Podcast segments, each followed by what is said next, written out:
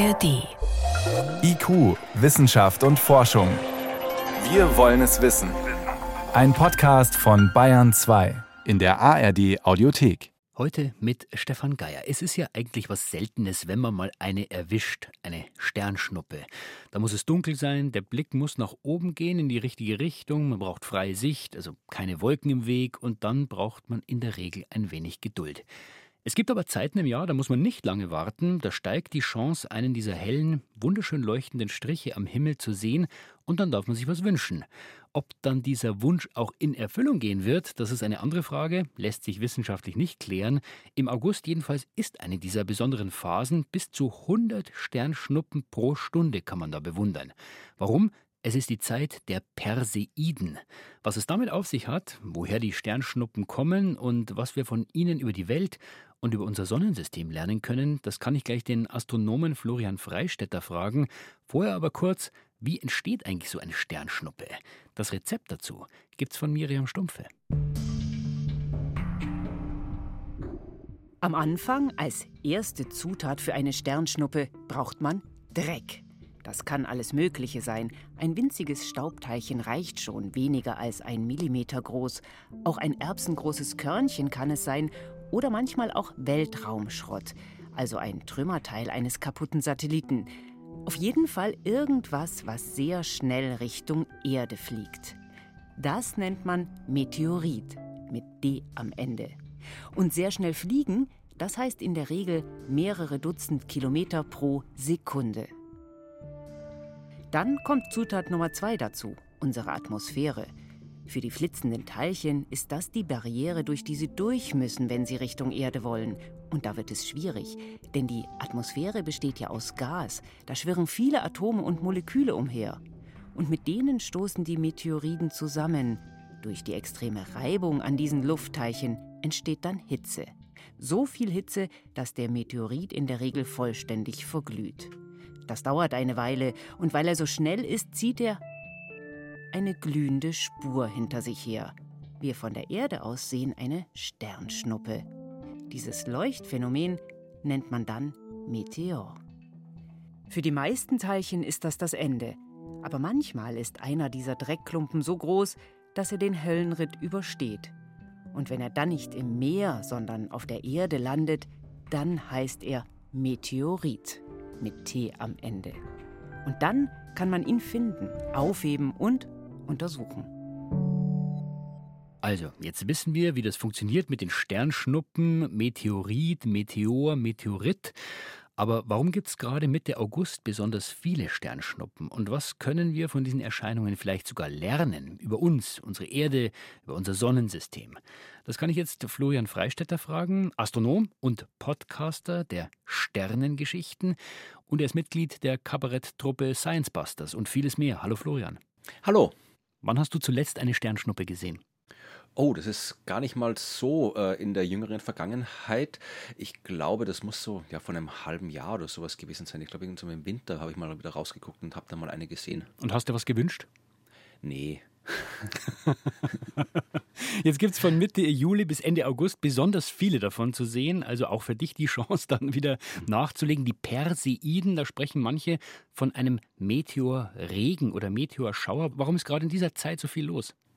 Naja, äh, dass es die Sternschnuppen gibt, das hängt ja äh, damit zusammen, dass unser Sonnensystem voll mit Kleinzeug ist. Diverse Staubbrocken und anderes schwirrt da herum, aber nicht einfach gleich verteilt, sondern meistens auf den Umlaufbahnen von Kometen oder von Asteroiden, die halt diesen Dreck, wenn man so will, bei ihrer Bewegung durchs Sonnensystem verlieren. Und immer dann, wenn die Erde so eine Staubspur, so eine Dreckspur kreuzt, dann gibt es halt einen deutlichen Anstieg bei den Sternschnuppen und es kommt zu unterschiedlichen Zeiten im Jahr vor. Und jetzt im Sommer gibt es eben die Dreckspur des Kometen Swift-Tuttle und der ist äh, je nach Bedingungen besonders effektiv, was diese Staubproduktion angeht. Und da kann man halt dann besonders viele Sternschnuppen sehen. Dann nimm uns doch mal mit zu diesem Swift Tuttle. Also der zieht seine Bahn auch um die Sonne und verliert Material. Genau, das ist das, was Kometen ausmacht. Äh, Im Gegensatz zu Asteroiden enthalten Kometen deutlich mehr gefrorenes Material, meistens gefrorenes Wasser, also Eis. Und wenn so ein Objekt der Sonne nahe kommt, dann erwärmt sich das. Das heißt, das Eis taut auf, wird gasförmig, entkommt ins Weltall und reißt dabei Staub von der Kometenoberfläche mit sich. Und deswegen sehen wir dann eben auch einen Kometenschweif, der eben aus diesen Teilchen vom Kometen besteht. Und das ganze Material muss irgendwo hin. Das bleibt nicht dauerhaft beim Kometen. Das verteilt der entlang seiner Umlaufbahn. Und dann passieren noch diverse andere komplizierte Sachen. Also der Strahlungsdruck der Sonne beeinflusst die Staubteilchen, die Gravitationskraft der anderen Planeten beeinflusst die Staubteilchen und so weiter. Also das ist erstaunlich komplex, das Ganze. Aber es läuft darauf hinaus, dass es bestimmte Regionen im Sonnensystem gibt, wo mehr Staub ist und bestimmte Regionen, wo weniger Staub ist. Und je nachdem, wo die Erde sich gerade bewegt, gibt es mehr oder weniger Sternschnuppenpotenzial zum Beobachten. Aber jetzt kommt ja dieser Swift-Tuttle, der kommt ja nicht so oft an der Sonne vorbei. Ich glaube nur alle 133 Jahre. Ja, aber die Umlaufbahn ist trotzdem da und der Staub, den er verteilt, der bleibt halt mehr oder weniger entlang dieser Umlaufbahn und die Erde kreuzt die Umlaufbahn einmal im Jahr. Das heißt, wir kriegen trotzdem einmal im Jahr die Sternschnuppen, aber wenn der Komet dann wieder frisch vorbeigekommen ist, dann gibt es wieder mehr Staub in der Gegend und dann kann es eben zu stärkeren Sternschnuppenschauern kommen. Das heißt, also die sind nicht immer konstant, die Menge an Sternschnuppen, die ein so ein äh, Komet erzeugt, sondern das kann sich durchaus ändern. Auch zum Beispiel, wenn der Jupiter gerade auf eine bestimmte Art und Weise an diesem Material vorbeikommt, dann kann das nochmal so durchmischen, aufwirbeln, verklumpen und wenn das alles gerade gut passt und wir durch so einen Staubklumpen uns hindurch bewegen, dann gibt es auch Maxima bei der Sternschnuppenbeobachtung. Der Komet heißt Swift-Tuttle. Der Schauer heißt Perseiden. Woher kommt dieses Perseiden? Äh, die Sternschnuppenschauer benennt man nach dem Punkt am Himmel, wo die Sternschnuppen herzukommen scheinen. Also die können natürlich überall am Himmel sichtbar sein, aber es gibt so eine Art optischen Fluchtpunkt. Das kann man sich so vorstellen, wenn man mit dem Auto durch die Gegend fährt, ja, dann kommt auch alles von einem virtuellen Punkt vor einem auf einen zu. Und so ähnlich ist das auch bei den Staubteilchen, die äh, auf die Erde treffen. Und der liegt irgendwo am Himmel und die Sternschnuppenschauer werden nach den Sternbildern benannt, wo dieser Punkt liegt. Und in dem Fall ist es eben das Sternbild Perseus, darum sind es die Perseiden. Man kann aber überall am Himmel hinschauen. Jetzt hast du gesagt, der Komet verliert Staub, Eis, alles Mögliche. Da scheint ja einiges los zu sein. Und die Sternschnuppen, aber von der Erde aus gesehen mal, die sehen trotzdem alle gleich aus? Nein, also das hängt davon ab, wie groß äh, die Staubteilchen sind. Das kann wirklich so wirklich Feinstaub sein, so vergleichbar mit ja, dem, was in Zigarettenrauch ist zum Beispiel. Es können aber auch ja, millimetergroße Brocken sein und je nachdem sieht man halt so ein ja, feines, kleines Leuchten, so die typische Sternschnuppe oder auch vielleicht so ein bisschen, ja, so schon ein größeres Lodern fast, also dass dann so wirklich so, so eine Art Feuerballen kleiner über den Himmel rast. Also das kann durchaus variieren, aber meistens ist es kleiner Staub und dann ja, kriegt man so diese typische, schnelle, paar Sekunden dauernde Leuchterscheinung am Himmel. Du hast es angesprochen, es gibt auch noch andere solche Meteorschauer zu anderen Zeiten des Jahres, wenn die Erde eben durch andere Gebiete durchrast, nenne ich es mal. Was macht denn die Perseiden für Astronomen besonders? Äh, für die Astronomen jetzt gar nicht mal so sehr besonders, äh, vor allem für die Öffentlichkeit besonders, weil äh, es ist wesentlich angenehmer, in einer Sommernacht im August draußen zu sein und den Himmel zu beobachten, als zum Beispiel bei den Leoniden Sternschnuppen im November oder bei den Geminiden Sternschnuppen im Dezember. Ja, man, da sind zwar die Beobachtungsbedingungen besser, weil da ist die Nacht, die Nacht länger, da ist es länger dunkel und der kalte Himmel ist meistens noch ein bisschen klarer, aber ja, auch ich bin sehr viel lieber in einer lauen Sommernacht draußen und schaue mir den Himmel an als in einer kalten Dezembernacht. Das heißt, der Unterschied zu anderen solchen Sternschnuppen, Massenereignissen, nenne ich es mal, ist im Wesentlichen nur die Quelle, aus der diese Dreckspur stammt? Jein, also natürlich äh, ist auch die, das Ausmaß des Sternschnuppenschauers unterschiedlich, je nachdem. Äh, das hängt wieder von der Quelle ab und von ganz viel Himmelsmechanik und anderen Bewegungen. Also es gibt schon Sternschnuppenschauer, die äh, ergiebiger sind für die Beobachtung und auch für die Wissenschaft äh, und welche, da kommt halt nur ein bisschen was. Äh, manche, die kann man fast gar nicht sehen, da braucht man dann spezielle Messinstrumente, wenn man die registrieren will. Also da gibt es schon Unterschiede, aber ansonsten ja, äh, Sternschnuppen kann man immer sehen. Also wenn man sich in einer klaren Nacht äh, zum Himmel äh, wendet und hinschaut und lang genug hinschaut, wird man immer eine Sternschnuppe sehen. Also es ist immer irgendwie Staub im Sonnensystem, aber äh, diese Sternschnuppenschauer, das sind halt die Zeiten, wo halt dann mehr kommt und das macht die besonders. Jetzt könnt ihr mir denken, wenn es viele Sternschnuppen gibt, also viele Teilchen, die in unserer Atmosphäre verglühen, dann kommen möglicherweise auch besonders viele durch und landen dann als Meteorit auf der Erde.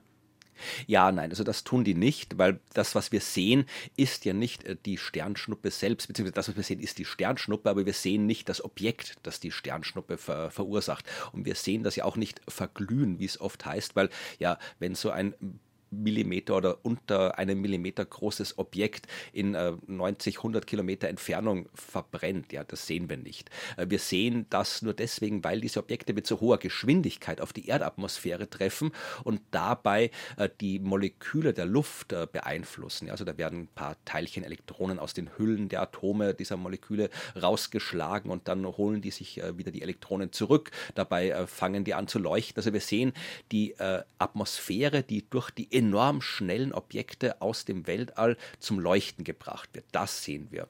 Das heißt, äh, wenn diese Objekte klein genug wären, sodass sie ausreichend langsam dann kommen, sodass sie abgebremst werden können, so schnell, dass sie nicht verglühen, dann äh, regnen die einfach so runter, ohne dass wir was sehen. Und diese Objekte, die landen auf der Erde. Das ist dann so ja feinster Staub, der sich so ja Tag für Tag auf der Erde ansammelt, aber von dem kriegen wir nichts mit.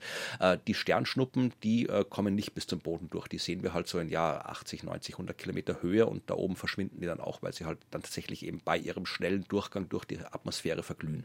Jetzt könnte man sagen, okay, das ist ein schönes Himmelsereignis, man kann sich was wünschen oder im August äh, hat man besonders viele Wünsche frei. Aber ist es nur schön oder können wir was von den Sternschnuppen und diesen Großereignissen auch lernen? Naja, also prinzipiell schließt sich das Schönsein und das Lernen auch nicht aus und es ist auch nicht falsch, wenn Dinge im Universum einfach nur schön wären. Also es muss nicht immer irgendwo auch die Wissenschaft dahinter stecken. Tatsächlich gehören die Sternschnuppen zu den Objekten, wo man vergleichsweise wenig Wissenschaft mittreiben kann, sage ich jetzt mal. Also, Aber es hat schon äh, Beobachtungskampagnen gegeben, wo man mal ja, versucht ja. hat, die genau zu vermessen, wann, wo, wie viel, in welchem Zeitraum und so weiter. Genau, also es gibt schon natürlich auch Wissenschaft, die damit getrieben wird. Zum Beispiel, weil man dann eben durch die Sternschnuppen auch etwas über die Objekte herausfinden kann, die die Sternschnuppen verursachen, über die Kometen zum Beispiel, weil man was über die Dynamik erfahren kann, wie sich eben Staubteilchen im Sonnensystem verhalten, welche Kräfte diese Staubteilchen beeinflussen, äh, wie zum Beispiel die Strahlung der Sonne auf diese kleinen Teilchen wirkt und das verändert. Man hat auch äh, probiert zu beobachten, wie die Sternschnuppen auf dem Mond einschlagen, ja, weil der Mond hat keine Atmosphäre. Das heißt, äh, da gibt es nichts, was zum Leuchten gebracht wird. Da gibt es auch nichts, was diese kleinsten Teilchen abbremst, aber man kann trotzdem so kleine Lichtblitze beobachten, wenn die dann auf der Mondoberfläche einschlagen und daraus dann wieder ein bisschen was darüber lernen, äh, aus dem Material, aus dem der Mond besteht. Also auch da kann man ein bisschen was lernen. Man kann auch äh, ja, unbekannte äh, Objekte, Kometen, Meteoriten rekonstruieren, so ein bisschen forensisch fast. Wenn man Sternschnuppenschauer sieht, dann weiß man, okay, die müssen eine Quelle haben und dann entweder kennt man die Quelle, wie eben den Kometen Swift-Tuttle bei den Perseiden, weil man das eben durch entsprechende Analysen rausgefunden hat. Oder man sieht, das sind Sternschnuppen und da muss es irgendein Objekt geben, das regelmäßig in der Nähe der Erdbahn vorbeikommt. Und da kann man schauen, ob man das findet, wenn das noch ein unbekannter, äh, eine unbekannte Quelle ist für diese Sternschnuppen. Also man kann schon einiges lernen, aber ja, es sind jetzt nicht so die Hauptforschungsobjekte der Astronomie wie Sterne oder Galaxien. Als Astronom, Florian, als Podcaster mit diesem Thema wird man bestimmt viel gefragt. Zu Astronomie-Themen sind Fragen über Sternschnuppen unter den Top 3 Themen, die du gefragt wirst? Äh, tatsächlich würde ich sagen, die Top 3 Themen sind irgendwie schwarze Löcher, Aliens und Urknall, also und Variationen davon. Aber zu Zeiten wie diesen, dann kommen natürlich auch die Sternschnuppen mit dazu. Also, sie sind schön, die Sternschnuppen der Perseiden, aber sie sind nicht nur schön. Man kann durchaus auch was von ihnen lernen, sind schließlich Boten aus dem All. Vielen Dank für diese Reise ins All und alles, was wir entlang des Weges auch erfahren haben. Florian Freistetter, Astronom, Podcaster, Mitglied der Science Busters. Danke für diese Einblicke. Geschehen. Und noch viel mehr Infos zu den Perseiden mit vielen Bildern und Tipps, wo man sie am besten sehen kann und welche Ausrüstung man braucht, was man beachten muss.